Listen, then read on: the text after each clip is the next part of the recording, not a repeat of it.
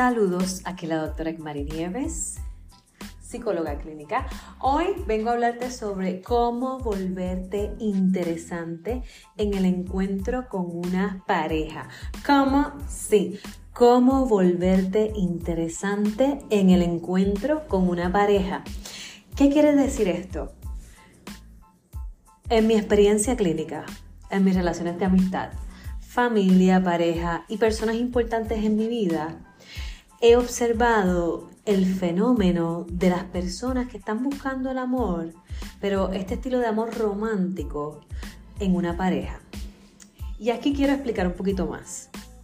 La idea de creer que voy a encontrar a una persona que llenará todas mis necesidades y que se hará cargo de completar mi felicidad. Y aquí quiero aclarar algo. La realidad es que esto es una concepción, una forma de creer sobre el amor que hemos aprendido dentro de la sociedad y dentro de estas relaciones en nuestra cultura que nos hacen entender y percibir esta forma de amor romántico como que va a llegar esta persona que me va a completar, me va a hacer feliz, cuando la realidad es que no hay que buscar el amor, sino es que desde el espacio de la sanación, el amor propio y el bienestar, lo vas a traer sin tener que ir a buscarlo. Y en particular, quiero tener esta conversación contigo, tú que me estás escuchando, para que comiences a crear una relación de profundidad contigo y tomes conciencia de cómo están siendo las relaciones en tu vida en este momento. Y es importante mirar el concepto que tenemos sobre el amor. Sí, y aquí me quiero detener y compartir contigo algunas preguntas, algunas experiencias que quizás te puedan ayudar en tu proceso tanto de sanación como en esta búsqueda que estás haciendo de encontrarte a ti y que llegue esta persona que tú quisieras tener en tu vida. Y para esto necesitamos sentarnos con nosotras mismas y nosotros mismos y hacernos esta pregunta. ¿Cómo te relacionas con el concepto del amor. ¿Y qué quiere decir esto? En tu casa, en tu hogar, ¿cómo aprendiste a amar? Y aquí quiero dar algunos ejemplos eh, que he observado en mis terapias y es esta idea de que, por ejemplo, tengo pacientes que me dicen, es que en mi casa eh, me enseñaron a amar de la forma en la que yo tenía que ser bien productiva, bien productivo, alcanzar muchas metas eh, y así mis padres me iban a amar. He escuchado que otras personas me dicen, bueno, a mí me enseñaron a ser cariñoso, cariñosa, a besar, a abrazar, a ofrecer demostraciones de amor a través de servir a los demás. Te frego, te lavo, te llevo, te traigo. Y es importante mirar esto como en nuestros hogares nos enseñaron sobre el concepto de lo que es el amor. Porque para crear relaciones saludables y con esta toma de conciencia es importante mirar esto porque tengo otros pacientes y otras personas que me han dicho, es que a mí en mi casa no nos abrazaban, no nos besaban, no me decían lo importante, lo valioso que yo era. Y entonces, ¿qué pasa? De adulto, ¿cómo esto luce?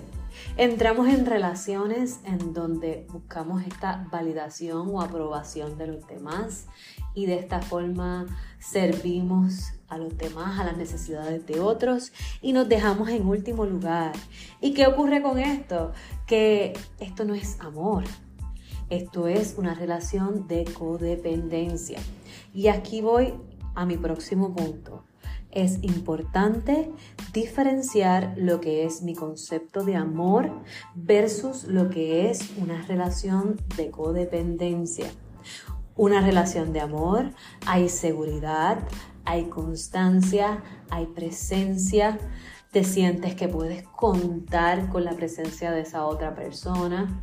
Y esto lo aprendemos en nuestras relaciones primarias con nuestros padres, pero también esto se ve en, como adultos en las relaciones de pareja o en las relaciones de amistad que tenemos en el presente. Y es importante que tú te sientes a mirar este concepto de cómo me enseñaron en mi hogar lo que era el amor. Y si usted nació en un hogar de carencia, pues ¿qué quiere decir esto? Que quizás usted va a buscar el amor conformándose con migajas.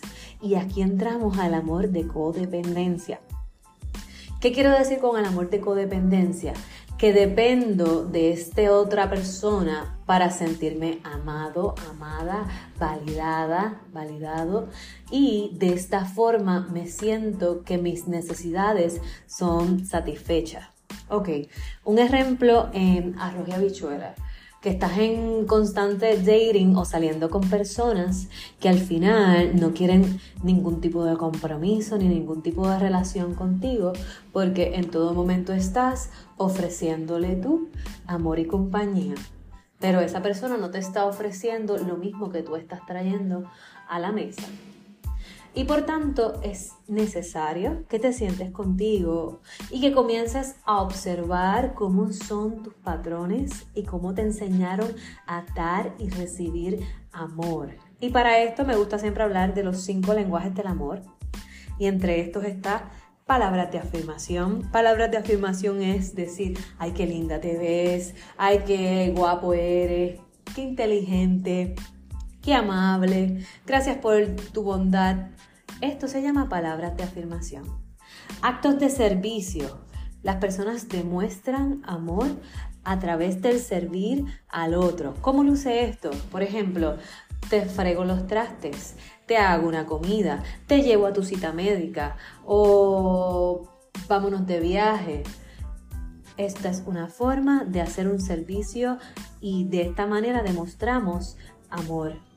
Ya hablamos de las palabras de afirmación, hablamos de los actos de servicio y el tiempo de calidad. El tiempo de calidad es el tiempo que pasas en pareja o en esta relación y estás bien presente para esta persona. Es que estamos comiendo y nos estamos mirando a los ojos, estamos teniendo conversaciones, estamos nutriéndonos, estamos hablando de lo que tú quieres, de lo que tú necesitas, estás teniendo, ¿verdad? Esta escucha de la otra persona y sus necesidades y estás bien presente. No es que estás en el teléfono o texteando con otra persona y la otra persona, tu pareja o la persona que estás conociendo te está hablando y tú en otro canal, no, sino que estás ahí presente para esa otra persona. El próximo lenguaje de amor son actos de servicio. Actos de servicio es lo que acabo, ¿verdad?, de explicar hace unos minutos. Hablamos de palabras de afirmación, actos de servicio, tiempo de calidad y regalos. Sí, así como lo estás escuchando. Para algunas personas, los regalos son una manera de demostrar amor. Esto quiere decir, puede ser un dulce, puede ser una postal, una carta, un mensaje y estás ofreciendo o dando algo a esa otra persona, tanto material como, ¿verdad? Eh, que haga saber a esa persona que es importante en tu vida. Y por último, toque físico. ¿Qué quiere decir esto? Abrazos, besos, caricias y de esta manera la persona se siente, ¿verdad? Que tú le estás ofreciendo este amor a través del toque físico. Y dentro de estos cinco lenguajes del amor, te invito, eh, si eres entusiasta de la lectura, que leas sobre Gary Chapman y los cinco lenguajes del amor, para que te puedas mirar y puedas hacer inclusive hasta un examen para identificar cuál es tu lenguaje de amor primario. ¿Qué quiere decir esto? Que este es el lenguaje que a ti más te llena, que a ti más tú te sientes como que saciada, saciado. Si me preguntas a mí, mi lenguaje de amor principal es tiempo de calidad si a mí me ofrecen tiempo de calidad, me siento súper bien, me siento contenta, pero si no me ofrecen ese espacio de tiempo de calidad, me puedo sentir amada, pero ese es mi lenguaje principal. Ahora bien, me gustaría que te sientes y pienses en cómo a ti te gusta dar y cómo a ti te gusta recibir amor. Porque esto va a ser una gran diferencia en las conversaciones que tengas con tu pareja actual o si estás en esta parte de haciendo dating, reconocer cómo a ti te gusta dar y cómo te gusta recibir amor. Y aquí quiero hacer un paréntesis. Tengo personas que me dicen, es que yo nunca he recibido amor en mi vida, es que en mi casa no fueron amorosos conmigo, yo no sé cómo identificar amor para mí. Te invito a que tú mismo, tú misma te ofrezcas estos cinco lenguajes del amor para que puedas mirarte y puedas tener una conversación honesta contigo. Aparte de pensarlo en tu cabeza, comienza a hacer actos o acciones para que tú mismo, tú misma te puedas ofrecer a ti ese amor y sepas cómo tu cuerpo se siente al recibir esto. Por ejemplo, hacer un acto de servicio para ti, hacer un ¿verdad? toque físico, autoabrazarte, decirte lo bien que estás haciendo el trabajo que hayas hecho, celebrar tus logros. Estas son formas de amor.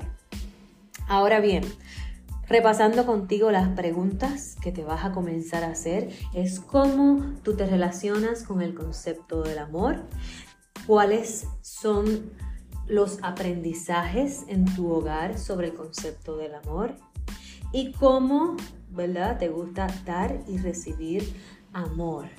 Ahora bien, enfocándonos en la parte de las relaciones románticas. ¿Cómo percibes tú las relaciones románticas? ¿Qué aprendiste en tu casa sobre las relaciones románticas? Por ejemplo, en San Valentín si no me regalan, esa persona no me quiere. Muchas personas piensan de esta manera y quizás tu concepto del amor no sea el mismo que el de la persona con que estás compartiendo, porque esto tiene mucho que ver con los lenguajes del amor. Y si la otra persona no es de regalos o de fechas importantes, pues para la otra persona quizás es más tiempo de calidad, de sentarnos a hablar y de cómo estás pues quizás no esté tomando en cuenta la necesidad que tú tienes de un regalo.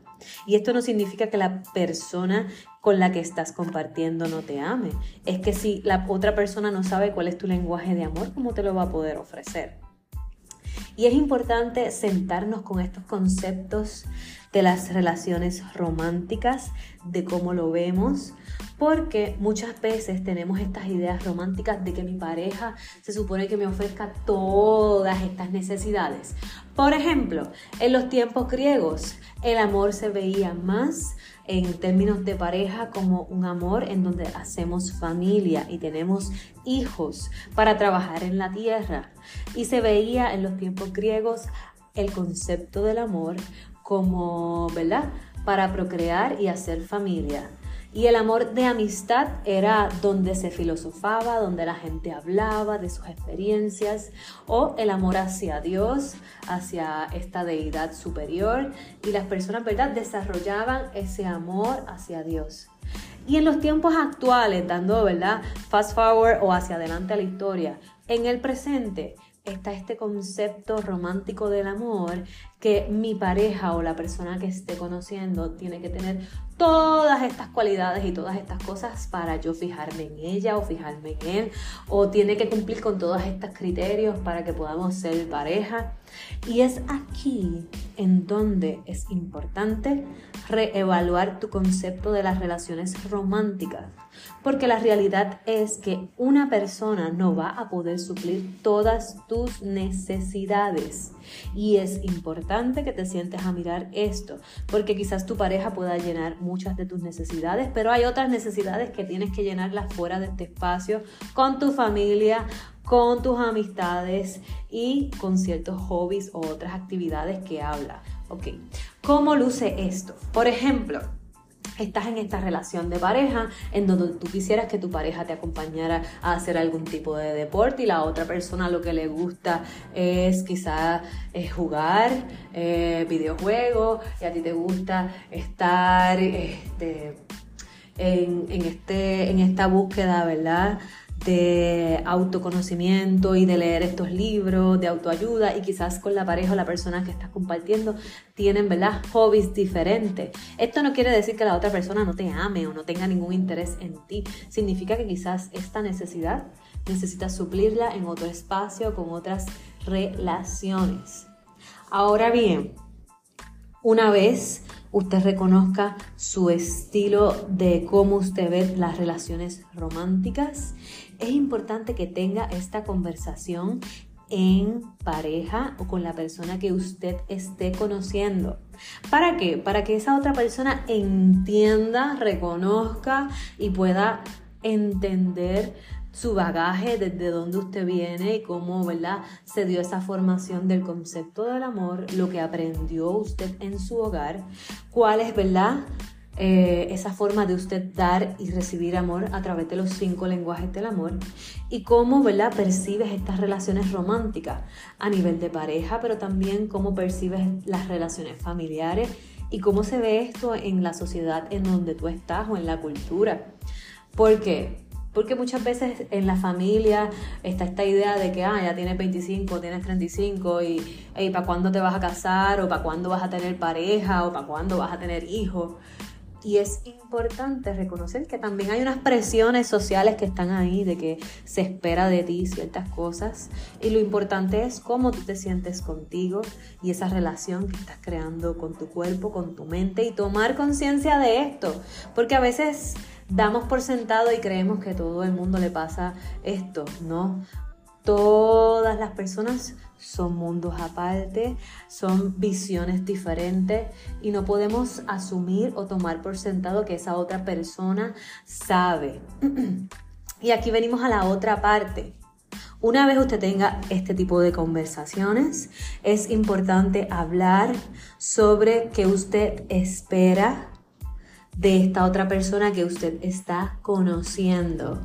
Yes. Y de esta manera usted se convierte en una persona interesante cuando está conociendo a alguien. ¿Por qué quiero decir esto? Porque cuando usted habla claramente de cuáles son sus expectativas al conocer esta otra persona, la otra persona puede mirar y se pueden mirar juntos si están alineados o no en este mismo espacio. Por ejemplo, ¿cómo esto luce? Pues mis expectativas es quizás eh, una relación de transparencia, que hablemos claro, que haya lealtad, que haya compromiso. Pero, ¿cómo usted define la transparencia? ¿Cómo usted define la lealtad? ¿O cómo usted define el compromiso? Y como usted quisiera que la otra persona se lo ofreciera. Ah, pues pasando tiempo juntos, ah, pues que me hables claro, que me digas lo que tú piensas, eh, que se trabaje desde la verdad, que no haya mentiras. Y esas son expectativas o cosas que usted al inicio de conocer a una persona le invito a que tenga esta conversación.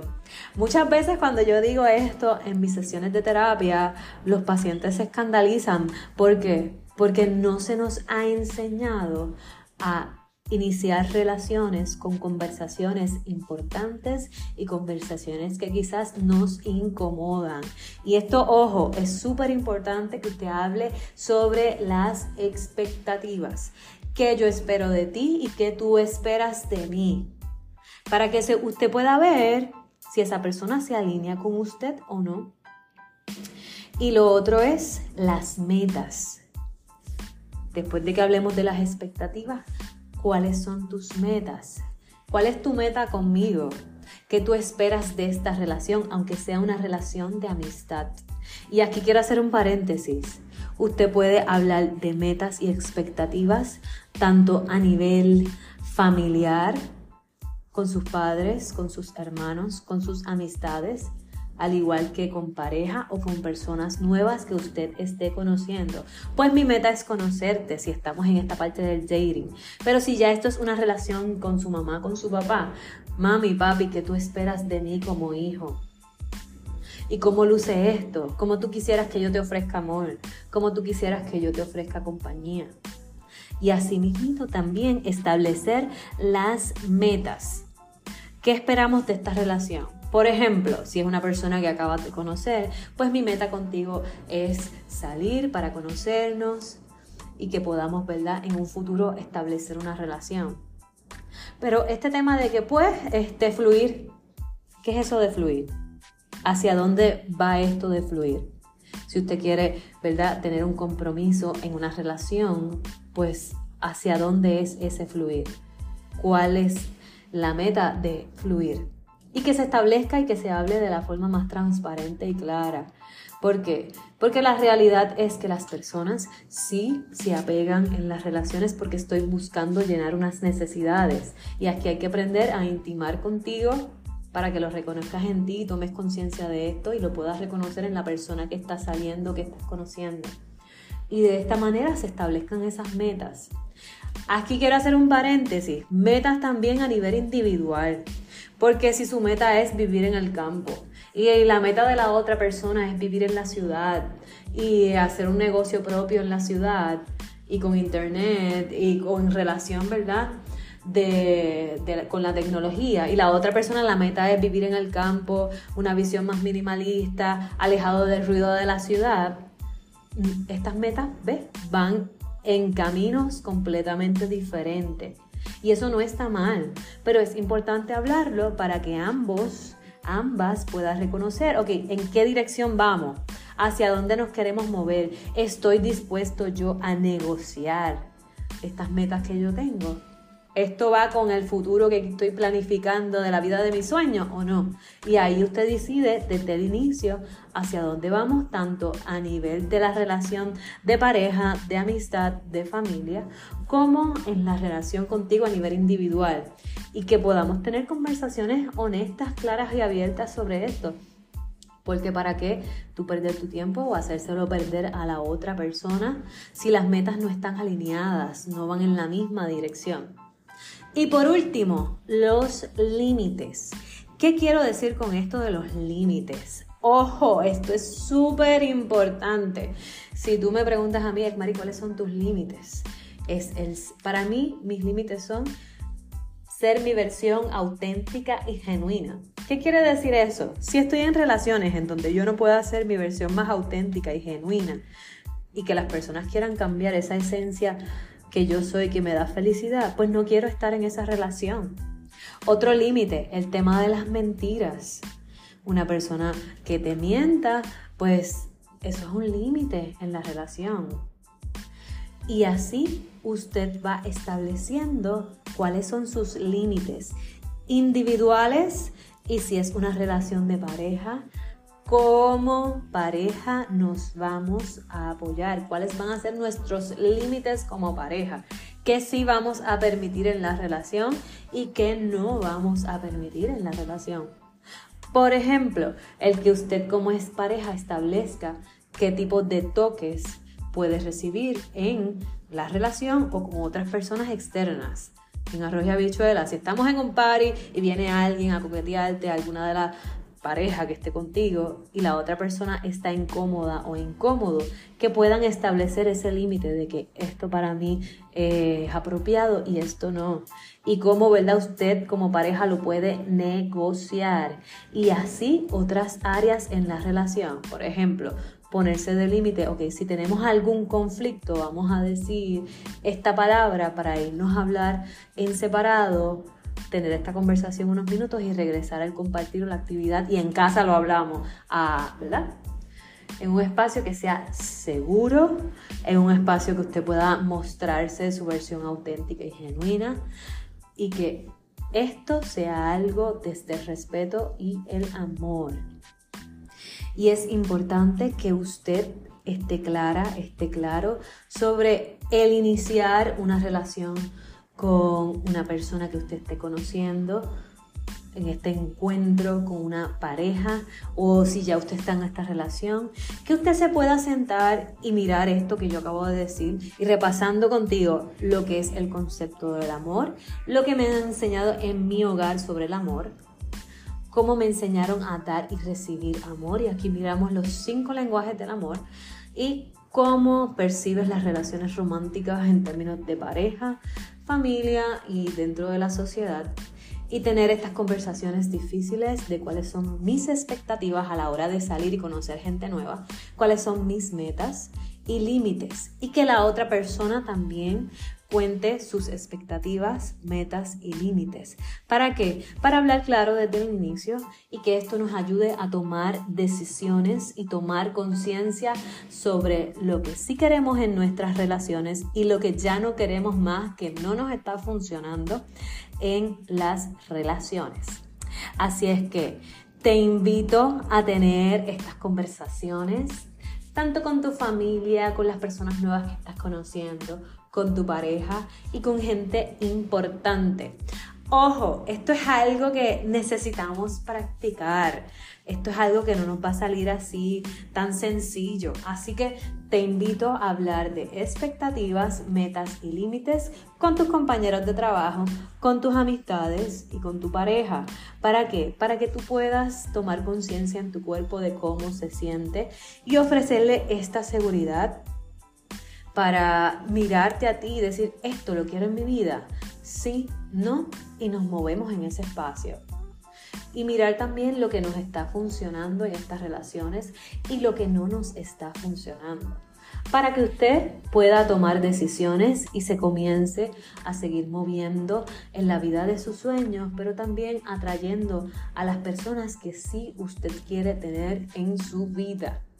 Así que si esta información te ayudó, por favor, dale share, dale like, para ti o para otro familiar.